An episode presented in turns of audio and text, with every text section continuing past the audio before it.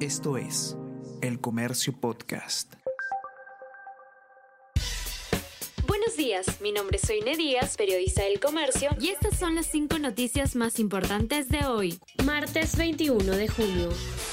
Comisión de Fiscalización reprograma declaración de presidente para el 27 de junio. El presidente Pedro Castillo tiene la calidad de investigado en las indagaciones que se realizan por las reuniones extraoficiales que mantuvo en la Casa del Pasaje Zarratea en Breña. El grupo de trabajo parlamentario acudirá al despacho presidencial de Palacio de Gobierno a pedido del propio jefe de Estado.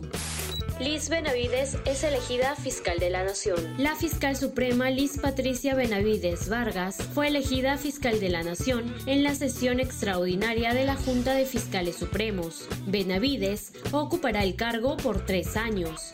Parlamentarios de diferentes bancadas destacaron la elección éxito de agroexportaciones llegaría a su fin en el 2023 si las cosas siguen así. En diálogo con el comercio, Julia Torreblanca, presidenta de la Sociedad de Comercio Exterior del Perú, sostuvo que las exportaciones no alcanzarán la meta del Mincetur para este año por la coyuntura local e internacional. Agregó que los conflictos sociales seguirán afectando el sector minero peatones deben caminar hasta 1,5 kilómetros para hallar un basurero. Lima es la capital más contaminada de Latinoamérica y pese a ello, los ciudadanos están acostumbrados a caminar decenas de cuadras sin encontrar un punto donde colocar sus residuos el Perú se alista para la Bienal de Arquitectura de Venecia 2023. Pepe Orrego, comisario del pabellón peruano, anuncia una nueva convocatoria para proyectos que representen a nuestro país en cita internacional. El tema, pensar la arquitectura del futuro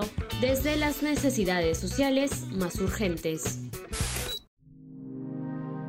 El Comercio Podcast.